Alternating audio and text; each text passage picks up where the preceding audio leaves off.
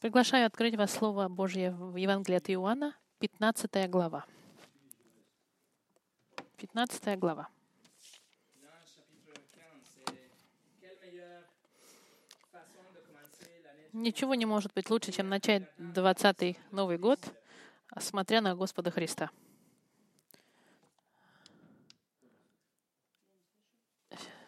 Техническая неполадка, извиняюсь. Слы- Прием, прием. Прием. Прием, окей. Окей. Сегодня мы закончим большую секцию, которую мы начали долгое время, много времени назад, по, по поводу божественной природы Христа и его заявлениях о самом себе, когда он использовал имя Бога «Я есмь». Сегодня мы посмотрим последнее заявление. В следующее воскресенье мы с вами послушаем нашего друга Джона Гласса, Ивана Стеклова, как мы его называем, чтобы продолжить откровение. И потом мы начнем с вами последнюю часть об божественной природе Христа в отношении заявлений о Христе, об Иисусе, что другие или что Библия говорили об Иисусе, чтобы подтвердить или заявить Его божественную природу. Заявление, которое мы посмотрим сегодня, происходит за несколько часов до креста. Иисус и его апостолы, они уже закончили а, пасхальный ужин. Иуда, предатель, уже ушел, чтобы продать своего хозяина. И Иисус и апостолы сейчас идут, они по дороге в Геф- Гефсиманский сад, где Иисус будет остановлен, где Иисус будет молиться в агонии, и потом он будет приведен на крест. То, что мы увидим сегодня, это последние слова, последнее заявление Христа, как последние слова своим апостолам, которые остаются. Конечно, каждое слово, которое Иисус когда-либо сказал, оно было произнесено с невероятной бесконечной мудростью.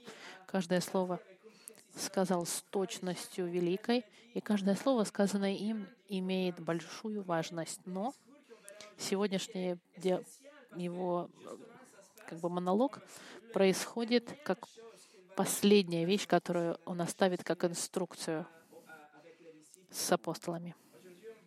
Сегодня мы смотрим седьмое заявление Иисуса «Я есмь», где он заявит, что он есть истинная виноградная лоза.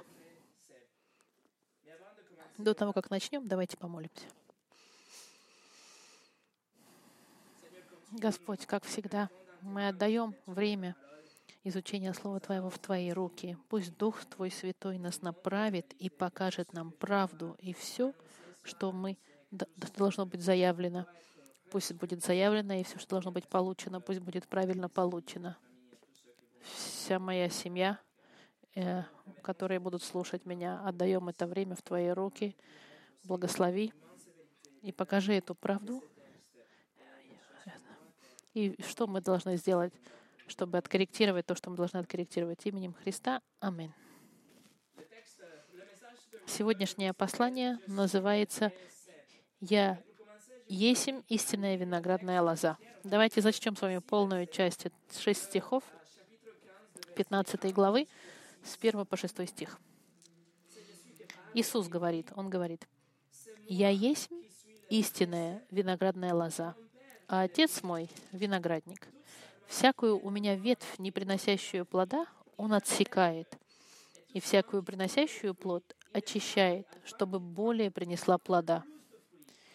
Вы уже очищены через слово, которое я проповедал вам. Прибудьте во мне, и я в вас. Как ветвь не может приносить плода сама собой, если не будете на лозе, так и вы, если не будете на мне, во мне. Я есть лоза, а вы ветви. Кто пребывает во мне, и я в нем, тот приносит много плода, ибо без меня не можете делать ничего. Кто не прибудет во мне, извергнется вон, как ветвь, и засохнет.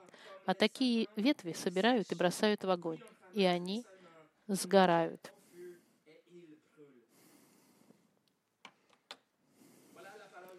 Слово Божье, друзья мои. Сегодня мы разделим наш текст на четыре части. Мы посмотрим четыре аспекта этого текста, и они, это очень важно. Я прошу вас сфокусироваться. Первое — настоящая истинная лоза. Вторая — виноградарь. Третье — виноград. Э, тре- третье, простите, ветви. И четвертое — плоды. Мы начинаем с истинной лозы. Наш текст начинается с этим серьезным заявлением, которое мы уже слышали от Иисуса. Он говорит «Я есть». Греческое выражение «эго айми», что является переводом с еврита именем Бога. И он использует метафору, чтобы немножко объяснить о своей личности, о своей работе на земле. Он говорит, «Я есть истинная виноградная лоза». Обратите внимание, что он не сравнивает себя с каким-то, с какой-то лозой, с просто лозой. Он говорит, что он истинная виноградная лоза.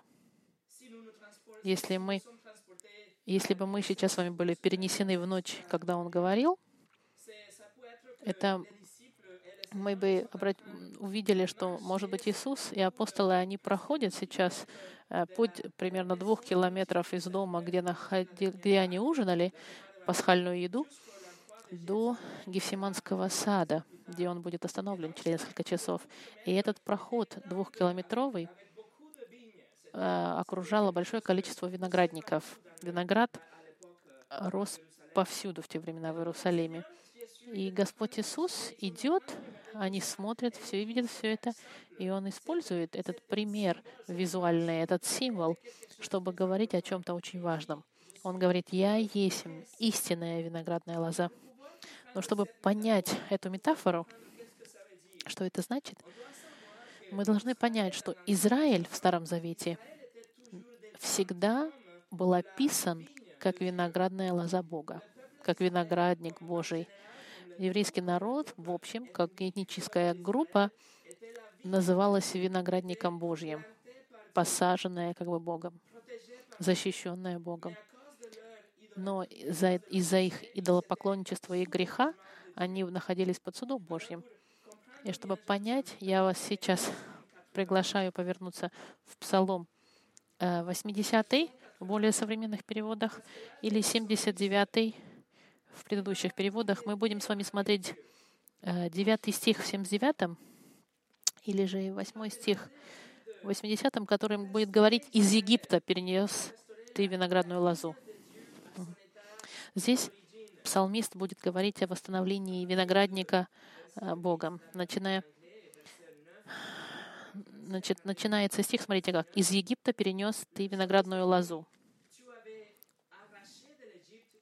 Из Египта перенес ты виноградную лозу, выгнал народы и посадил ее, очистил для нее место и утвердил корни ее, и она наполнила землю. Горы покрывались тенью ее, и ветви ее, как кедры Божьи. Она пустила ветви свои до моря и отрасли свои до реки. Для чего разрушил ты ограды ее? Так что обрывают ее все проходящие по пути. Лесной вепрь подрывает ее, и полевой зверь объедает ее. Божий сил, обратись же, презри с неба и воззри, и посети виноград этот. Охрани то, что насадила десница твоя, и отрасли, которых ты укрепи, укрепил себе — он пожжен огнем обсечен. От недовольства лица твоего погибнут, да будет рука твоя над мужем десницы твоей, над сыном человеческим, которого ты укрепил себе. И мы не отступим от тебя. Оживи нас, и мы будем призывать имя Твое. Господи, Боже сил, восстанови нас, да воссияет лицо Твое и спасется. Спасемся. Вот что пишет псалмист. Он сейчас просит Бога, чтобы Он убрал этот сад и восстановил виноградник в оригинальном состоянии, в котором он был еврейский народ, сейчас проходит сложный период суда от Бога, и все уничтожено. Давайте теперь посмотрим Еремию, пророка Еремия, вторая глава, он говорит тоже, Бог говорит через пророка Иеремию во второй главе с 21 стиха. Вторая глава пророка Иеремии, 21 стих. Мгм. Господь говорит, «Я насадил тебя, как благородную лозу, самое чистое семя. Как же ты преврати- превратился у меня в дикую отрасль чужой лозы?» Поэтому мы видим, что Псалом э, и Еремия нам показывают, что Израиль назывался виноградником, посаженным для того, чтобы приносить хорошие плоды. Но это не произошло, и вместо хороших плодов они стали приносить дик- дикие фрукты. И садовник, виноградарь, Бог, тот, который посадил виноградник, но виноградник стала дикой. Я вам покажу еще один стих. Пойдемте с вами в пророка Исаию, в пятую главу. Пророк Исаия, пятая глава. Исаия, он будет петь, петь Богу. Он называет Бога возлюбленный мой. Во французском языке перевод «монами» — «мон друг», а оригинальный перевод «возлюбленный». Мгм. Первый и второй стих, смотрите. «Воспою возлюбленному моему песнь возлюбленного моего о винограднике его. У возлюбленного моего был виноградник на вершине уточненной горы.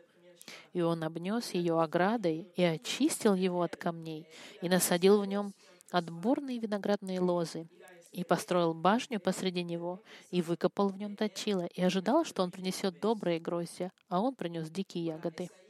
Исаия сейчас поет Богу и говорит со своим возлюбленным, но посмотрите с 3 по 7 стих, теперь Бог отвечает. Вот проблема виноградника. Обратите внимание. Третий стих. «И ныне, жители Иерусалима и мужи Иуды, рассудите меня с виноградником моим, что еще надлежало бы сделать для виноградника моего, чего я не сделал ему? Почему? Когда я ожидал, что он принесет добрые гроздья, он принес дикие ягоды. Итак, я скажу вам, что сделаю с виноградником моим. Отниму у него ограду, и будет он опустошаем. Разрушу стены его, и будет попираем. И оставлю его в запустении. Не буду ни обрезывать, ни искапывать его. И зарастет он тернами и волчницами. И повелю облакам не проливать на него дождя. Виноградник Господа Саваофа есть дом Израилев, и мужи Иуды — любимое насаждение его. И ждал он правосудия, но вот кровопролитие. Ждал правды, и вот вопля.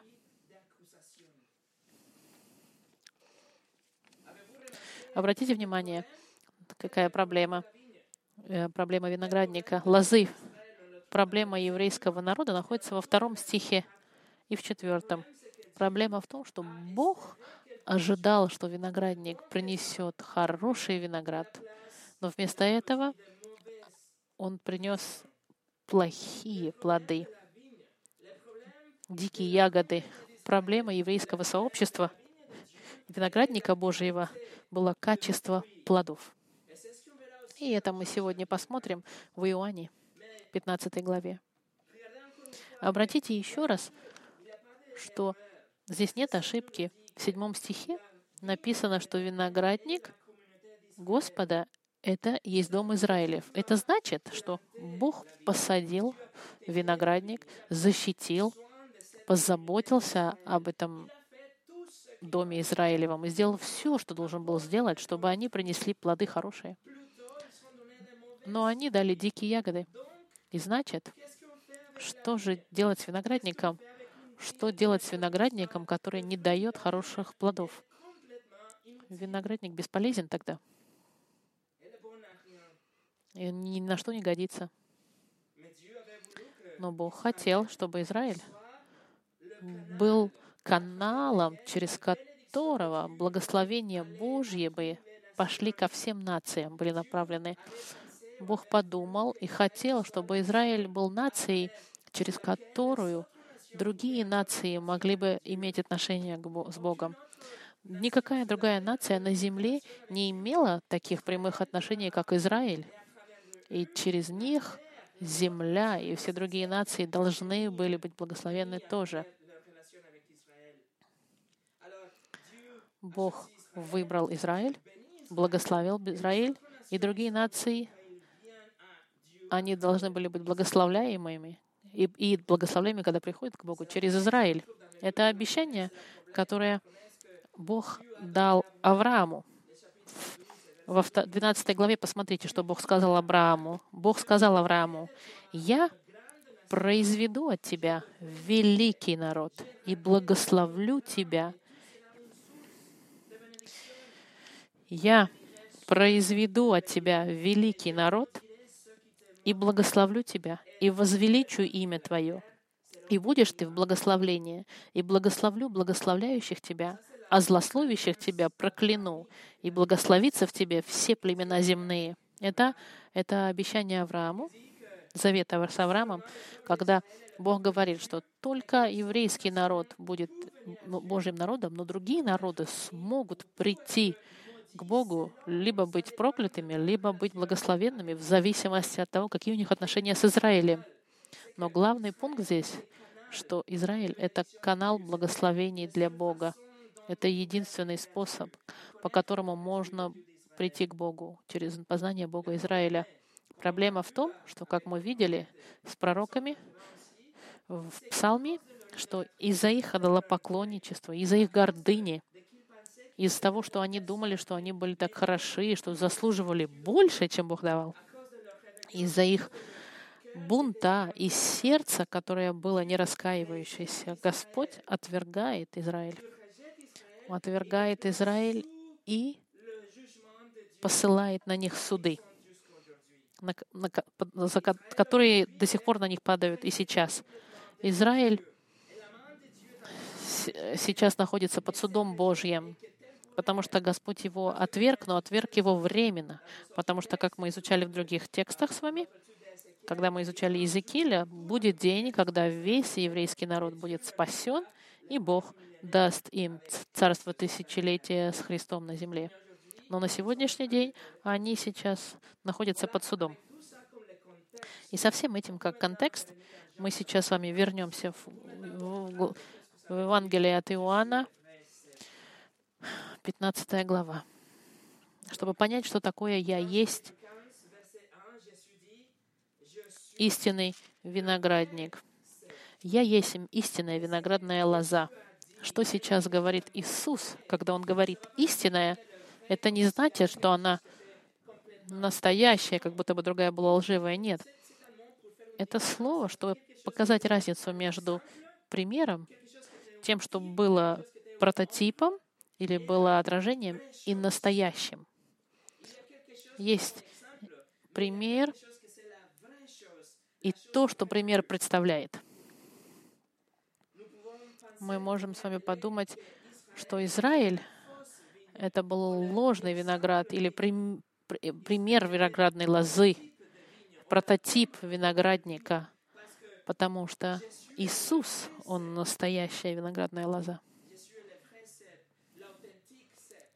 Истинная, истинная лоза. Когда мы изучали с вами Иоанна в шестой главе, когда Иисус сказал, что Он хлеб жизни, мы видели тоже славое слово алетинос на греческом, слово, используемое, чтобы сказать, когда Иисус сказал, «Мой Отец вам дал манну небесную, но я истинный хлеб». Это значит, манна — это был символ и прототип, пример того, что представляло то, что должно прийти в будущем, когда придет Иисус. Манна удовлетворяла только животы, но теперь настоящий хлеб насущный, который удовлетворяет духовные нужды и дает вечную жизнь.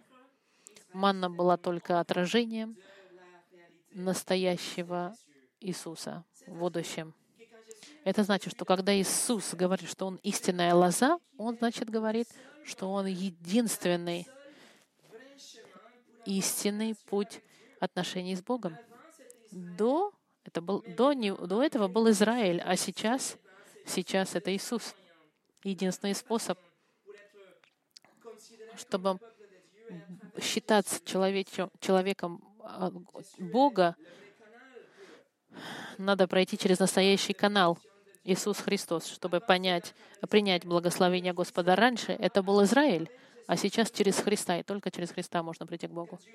Когда Бог сказал Аврааму, что все нации будут благословенны через тебя, Он не говорил о Аврааме как о человеке, Он говорил о будущем откровении Иисуса, настоящая лоза, которая выйдет из линии Авраама, и через него все смогут иметь отношения с Богом, все нации, народы, языки, и они все могут быть прощены Богом через Христа. Как, как теолог а, Андреас Костенбергер сказал, с теологической точки зрения Иисус Христос замещает Израиль как центр Божьего плана к спасению с последствием, что вера Христа становится решающей характеристикой для членства среди Божьего народа. Единственный э, источник жизни, который идет от Бога, это быть соединенным через истинную лозу, которая является Христос. Второе — виноградарь. Посмотрите еще раз в первом стихе. «Я есим истинная виноградная лоза, а Отец мой — виноградарь». Мы видели с вами, э, как в Псалме в Еремии, что Бог насадил виноградник, и Он виноградник, и Он заботится. Он будет а, поливать, защищать, питать свой виноградник. Отец виноградарь, Иисус — настоящая лоза. Но ни в каком случае нельзя думать, что Иисус уменьшил свое божество, чтобы стать лозой, вместо того, чтобы быть виноградарем. Как мы с вами изучали в этой серии, Иисус и Отец, они равноценны и равносильны. Они говорят, что мы одно. Только то, что нам показывает в очередной раз, что Иисус адап- принял роль подчинения Отцу, Он сделался лозой, чтобы Отец стал виноградарем.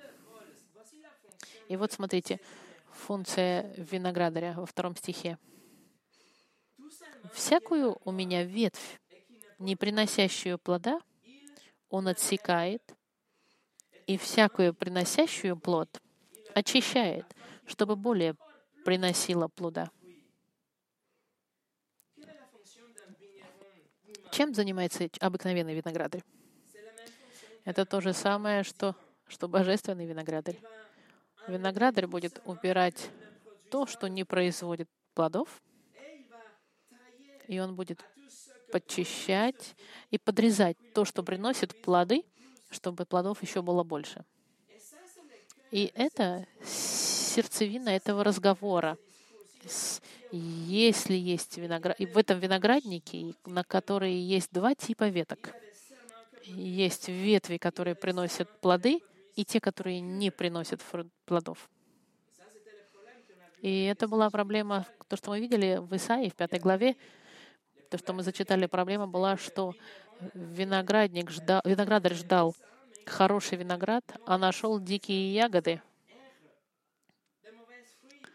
плохие, негодные плоды. И виноград стал не бесполезным.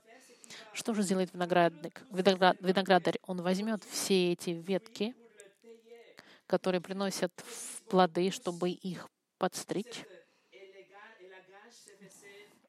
Это постригание проходило весной в четыре этапа. Первое —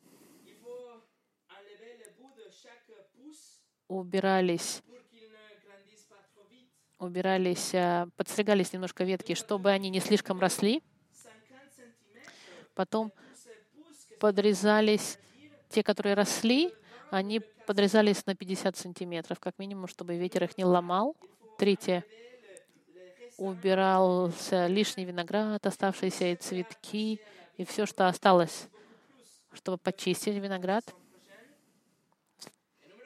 И четвертое, нужно убрать сорняки, а также стебли, даже сорняки, которые под землей, и, стебли, которые начинают расти дико немножко из, из, из ствола, чтобы не высасывать энергию. И эти четыре вещи, которые Бог делает с теми верующими, чтобы произ, произвести плоды. Господь сейчас уберет из вашей жизни все, что мешает вашему росту духовному. Господь уберет все, что будет мешать вам как верующему. Он поможет вам расти, Он даст вам а, вещи, чтобы вы росли в вере, но Он вас будет также притормаживать, если вы бежите слишком быстро, чтобы ваш рост был, была сильная и не просто быстро выросли вверх, чтобы вы были сильны. Бог вас будет дисциплинировать, будет позволять вам испытаниям и страданиям и гонениям, чтобы вы становились более сильным и зрелым. И особенно Он будет использовать Слово Свое и, и ваши испытания, чтобы вас научить чему-то, чтобы вы поменя- изменились в своем характере. Страдания нашей жизни — это как нож, смотрите. Это как ручка ножа, а Библия — это как, как э, сам нож, который Господь использует, чтобы подрезать наши ветки. Господь придет искать плоды и будет ждать от вас благих плодов. И в этой, эта метафора, она очень ясна. Кто же тогда ветви? Ветви, третий пункт, с третьего по шестой стих.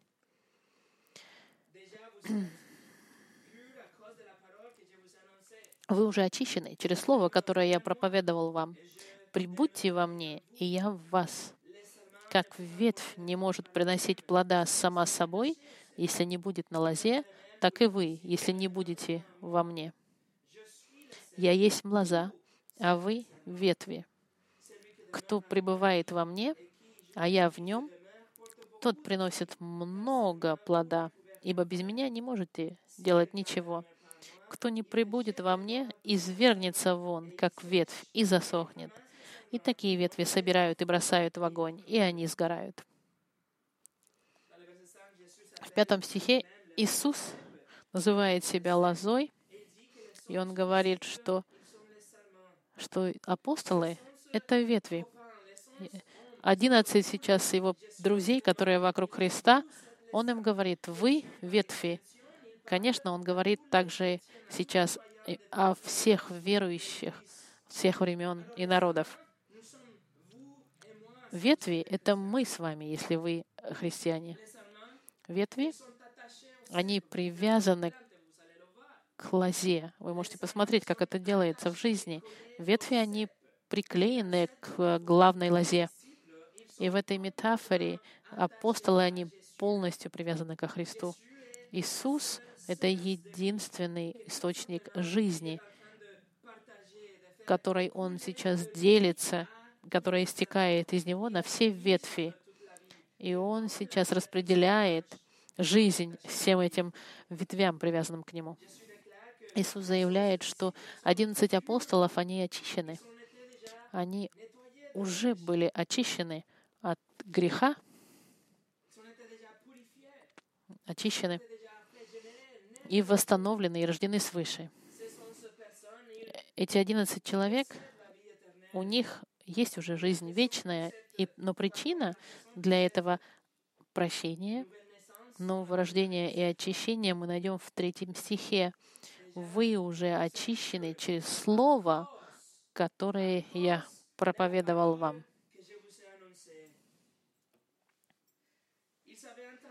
Они слышали все откровения Христа, они слышали все, что Он им говорил. Они слышали то, что Иисус о себе говорил. Они слышали благую весть Евангелия, они уже приняли э, поучение Иисуса, и они поверили, что Иисус — Сын Божий, Спаситель. И именно из-за этих слов они поверили, и поэтому они были очищены и возрождены и прощены. И знаете что? Апостолы, они от нас не отличаются. Мы тоже прощены, очищены мы тоже из, через Слово. Единственный способ во времена Христа и во времена апостолов был такой же, как и сейчас, через милость и через веру. Но вера приходит через Слово. Вера приходит через слышание Слова Божьего. Апостолы услышали Слово Божье, они поверили, и они были очищены. Они сейчас уже в раю больше, чем 2000 лет находятся. А мы, мы слышим Евангелие, мы верим, что Христос умер за нас, мы слышим все Божье, мы понимаем, что мы наказаны, и слышим Божье обвинение, и мы понимаем, что мы сами себя спасти не можем. Мы понимаем, что ничто не может заставить Его нас, простить нас, если только мы не бросимся к милости Божьей, и мы приходим Господу в кротости, и мы принимаем по вере то, что мы слышали и читали. И мы верим, верим, что Иисус был полностью человеком и полностью Богом, что Он умер за наши грехи, и что Он воскрес на третий день и вознесся в рай. И сейчас Он сидит там, с правой стороны от Отца, и Он царствует, и управляет, и Он вернется в один день. Это то, что мы с вами читали, и то, что мы, в то, что мы поверили. Это то, что мы с вами изучаем каждое воскресенье, Слово Божье, потому что это Слово, в которое, когда мы верим, мы спасаемся. Мы слышим, верим, спасаемся, и Господь нас прощает и очищает и дает нам вечную жизнь. И далее Иисус дает нам, своим апостолам, инструкции, которые и на сегодняшний день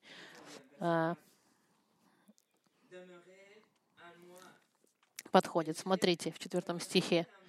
«Прибудьте во мне, и я в вас». Как ветвь не может приносить плода сама собой, если не будете на лозе, так и вы, если не будете во мне. Иисус призывает своих апостолов пребывать в нем. Это значит оставаться в нем, продолжать в нем, как они, как и с- глагол, который используется здесь, это продол- про- глагол, который в длительном времени, который продолжается и сегодня, и не заканчивается. Если кто-то прибудет, приходит во Христа и прибудет во Христе, это значит, он спасен, рожден свыше. И если христианин привязан ко Христу, тогда он будет производить плоды в своей жизни. Но ветви, оставленные на полу, или ветви, которые нехорошо прикреплены к лозе, и которые сверху, поверхностно прикреплены к лозе, они не принесут плоды. Это как человек, который по-настоящему не верит во Христа, он не может произно- приносить духовные плоды. Это и сказал. Иисус, пребывайте в меня- во мне, будьте во мне. Не бывает, не существует христианина без плодов. Невозможно быть христианином, который не приносит э, плодов. Тот, у кого нет плодов, это обманщик. Иисус сейчас предупреждает и говорит, будьте внимательны. Если вы думаете, что вы спасены, если вы думаете, что вы христианин, если вы думаете, что у вас уже есть жизнь вечная, и нет плодов в вашей жизни, проверьте себя. Под- внимательно проанализируйте себя.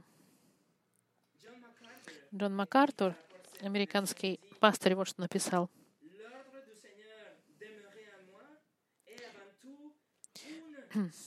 Команда Господа «Находитесь во мне» — это в основном просьба к лже-апостолам и лжеверующим во Христа раскаяться и проявить настоящую веру. Это также служит к укреплению верующих, находящихся во Христе в глубочайшем и полнейшем смысле. Пятый стих. «Я есть лоза, а вы ветви. Кто пребывает во мне, и я в нем, тот приносит много плода, ибо без вас, ибо без меня не можете делать ничего. И моя Библия, так же, как и ва- ваша Библия, говорит, что кто бы, кто бы, это значит каждый, каждый, кто пребывает во Христе, тот, каждый, кто принадлежит Христу, принесет много плодов. Это факт. Нет никаких вопросов. Кто пребывает во мне, тот приносит много плода. Друзья мои, если вы христианины и думаете, что рождены свыше, вы автоматически будете приносить плоды духовные. Даже нет вопросов. Ветвь, привязанная к источнику жизни, ветвь, привязанная к лозе, не может, не может просто не приносить плодов и не может просто остаться сухой. Il va 100% de Эта ветвь будет приносить плоды. Если вы во Христе, вы должна быть фрукт, э, плодородная ветвь, которая приносит много плодов и хороших плодов.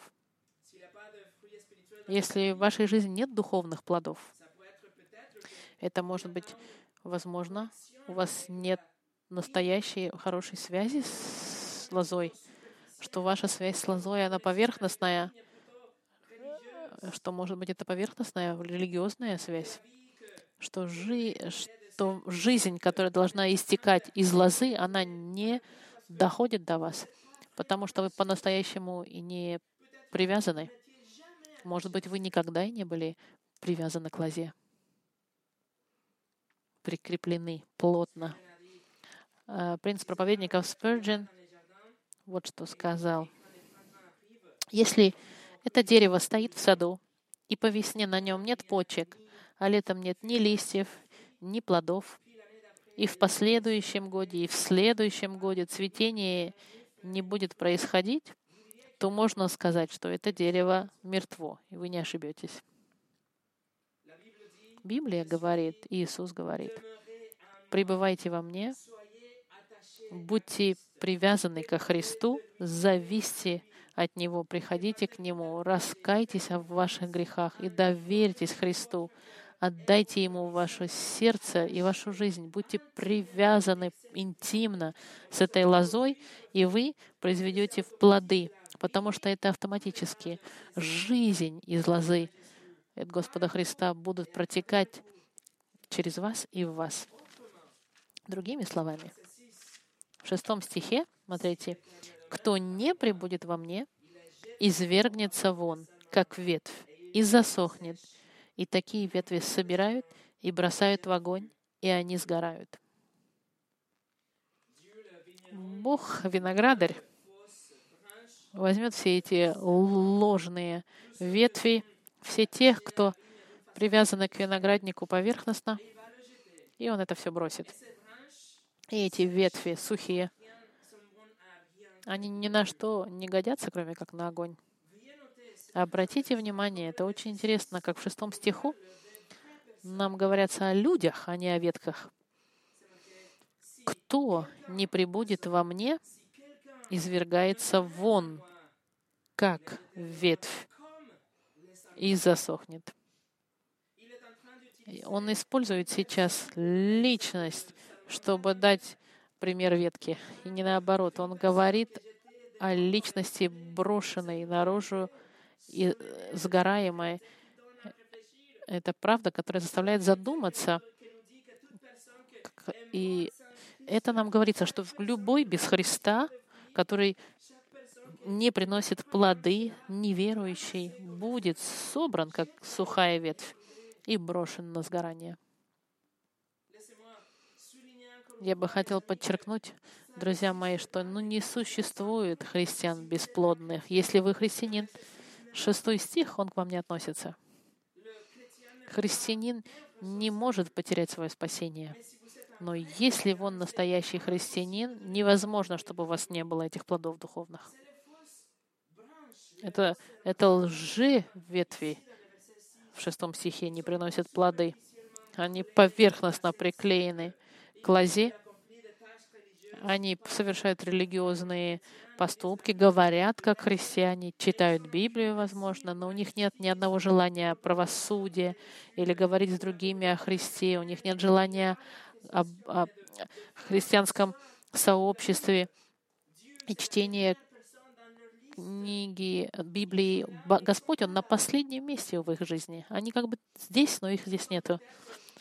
Они, возможно, имеют отношения с христианами и растут, возможно, в христианской семье. А может быть, они вышли из христианской семьи, или, возможно, они приходят в церковь. Но они говорят, что верят во Христа, но они не обладают им внутри себя. Библия их называет плохой рыбой или сорняками, э, называет э, сорняками через пшеницу, козами среди овец э, или глупыми девами среди муд, от мудрых дев. Все эти люди, все эти лжи верующие, все это лжи ветви, которые по-настоящему не приклеены к лозе, они будут стоять перед Христом, и они скажут, Господь, Господь в день суда. А он, Матфея в 7 главе, он говорит, Иисус скажет, отойдите от меня, я никогда не знал вас. Это не вопрос, что вы обращаетесь к Богу или говорите словами религиозными, или собираетесь в религиозном месте, или даже читаете Библию. Это вопрос вашего сердца. Ваше сердце, проживаете ли вы во Христе, принадлежите ли вы Ему. Помните контекст этой истории. Иуда, он только что вышел, ушел предавать Христа. Иуда был примером совершенным лже-христианина. Прекрасный пример ложно обращенного ложной ветки. Кто-то, кто был лицемером в течение трех лет. Снаружи он выглядел как апостол, верный Христу, но в своем сердце он был воришка, предатель и обманщик. Он никогда не был спасен. Он был бесплодная ветвь. И он был собран и сожжен. И такая же судьба ждет всех тех, которые имеют с Богом поверхностные отношения, те, кто не имеют настоящих прямых отношений с Христом. И это должно вас заставить задуматься. И в заключение четвертое — плоды. Мы с вами все время говорим о плодах, и мы знаем, что проблема этого виноградника — это плоды, потому что качество плодов покажет, если вы христианин, если вы по-настоящему принадлежите ко Христу, если ваша вера настоящая. И вопрос тогда встает, что же это за плоды такие? Я вам скажу, что не является плодами. Библия никогда, никогда не называет плодами вашим поверхностным поведением. Почему? Потому что внешнее поведение — это все, что обманщики и лицемеры, все, все ложные религии и ложные ветки ищут. Внешнее поведение легко имитировать. Мы можем все видеть кого-то, кто и которая нас заставляет думать, что он христианин, как другие. Мы можем видеть вещи, ви, которые видны, видимы. Их легко симулировать и обманывать людей. Библия когда говорит о плодах, она никогда не говорит о наружном проявлении ни- и о поведении. Нет. Библия дает нам лист специальный и особый плодов, который мы посмотрим вместе. Мы сейчас пойдем с вами э, в книгу Галатам. Галатам. Галатам, пятая глава. Галатам, пятая глава.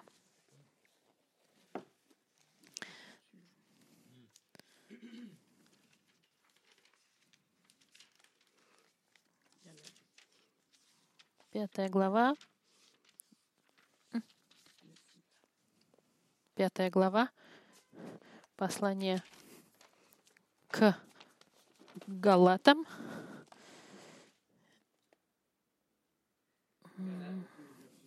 Galates chapitre 5. La Bible définit le fruit comme quelque chose que produit Библия описывает плоды как нечто, что производимо напрямую Духом Святым. Если плод произведен Духом Святым, значит, его невозможно симулировать. Плод — это, это от Духа Святого, это, это произведено только Духом Святым. Пятая глава, 22 стих. Плод же Духа — любовь, радость, мир, долготерпение, благость, милосердие, вера, кротость, воздержание. Окей.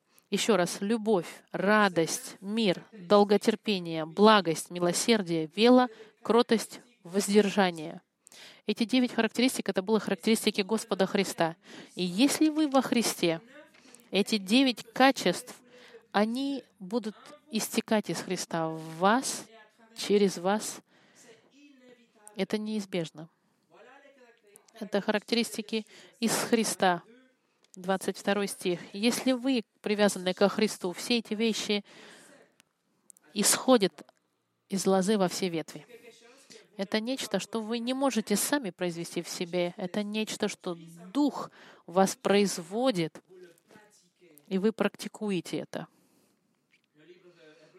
В послании к евреям в 13 главе нам тоже написано, что благодарное сердце — это тоже э, плод.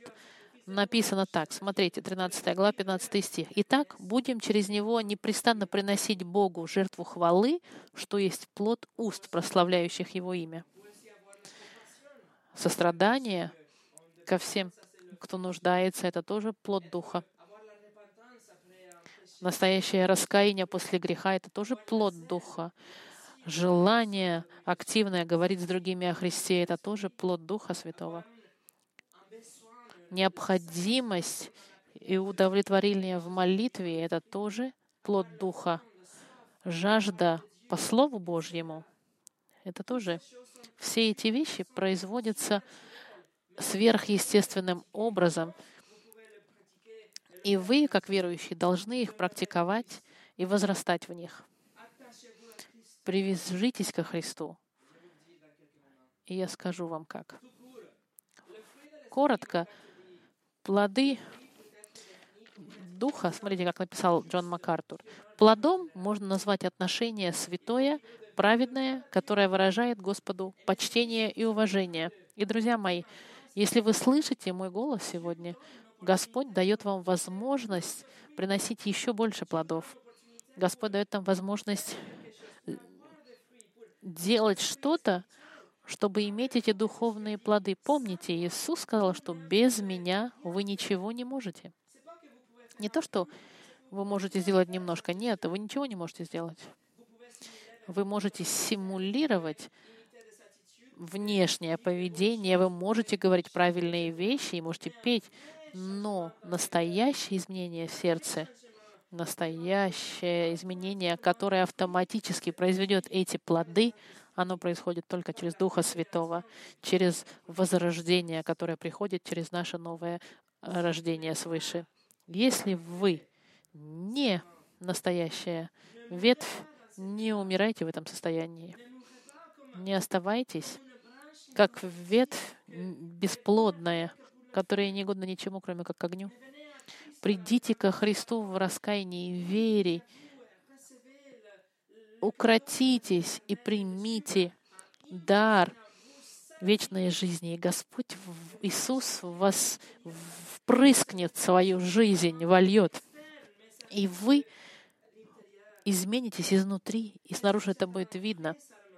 А если вы настоящая ветвь, но вы думаете, что вы не даете много плодов на этот момент, если вы уверены, что вы христианин, если вы рождены свыше, но вы в состоянии, когда у вас не так много плодов, ответ для вас — находитесь во Христе. А как это сделать? Смотрите, седьмой стих а, от Иоанна, да? Если прибудете во мне, и слова мои в вас прибудут, если прибудете во мне, и мои слова в вас прибудут, то прибудете. Пребывать происходит через Слово Божье. Вы хотите быть ближе ко Христу, читайте Библию. Вы хотите нести больше плодов, читайте Библию. Вы хотите быть обновлены снаружи, внутри. Вы хотите грешить меньше и больше, хотите быть плодородным и чувствительным к Божьим вещам, читайте Слово Божье. Она у вас есть. Читайте. Читайте. Ничто не может вам принести больше радости и заставить вас принести плоды, чем ваше приближение ко Христу. Пребывайте во мне. И он, я не думаю, что он имел в виду просто простым голосом «пребывайте мне». Он наверняка говорил «будьте во мне» со всем выражением. Их, им нужно было укрепление и направление.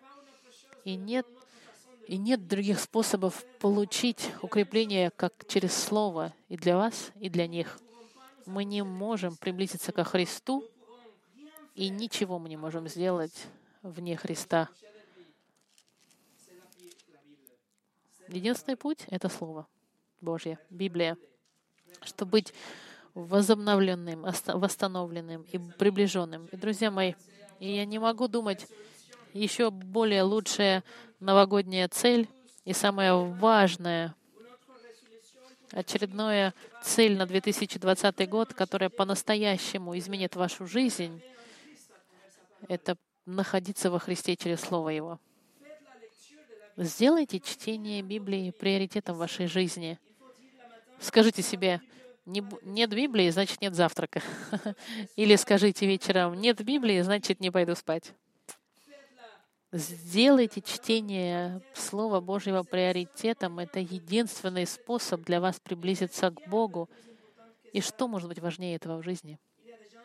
Есть люди, которые в своих целях ставят потерять лишний вес или научиться петь, или быть лучше.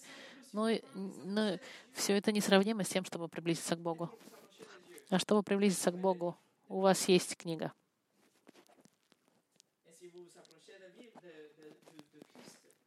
Если вы будете приближаться к Богу, ко Христу, и будете находиться в Нем, вы будете приносить не просто плоды, а множество плодов. И это обещание, которое у нас есть в Библии. Помолимся. Господь, я молю, чтобы Ты нам дал в этом году голод и жажду по Слову Твоему чтобы читать и познавать и приближаться, чтобы это не было просто по воскресеньям наше чтение, а чтобы это было не для того, чтобы мы просто провели время, а чтобы это было нашим хлебом насущным, больше, чем наш обыкновенный хлеб, которым мы питаемся. Молю, Господь, чтобы каждый из моей семьи, из моих друзей, принимал Библию как самая важная часть их жизни, и чтобы мы приближались ко Христу, пребывали в Нем, чтобы приносить множество плодов. Мы не хотим, Господь, быть звездами в этом мире. Мы не хотим этого. Мы хотим быть звездами для Тебя, перед Тобой, Господь, чтобы быть во Христе и приносить плоды. Потому что когда мы приносим плоды духовные, мы показываем, что мы Твои апостолы, и чтобы другие могли приближаться к Тебе через плоды, которые они в нас видят. Благослови каждого из нас, Господь, и каждого, кто услышит это послание. Обнови нас всех через Слово Твое именем Христа. Аминь.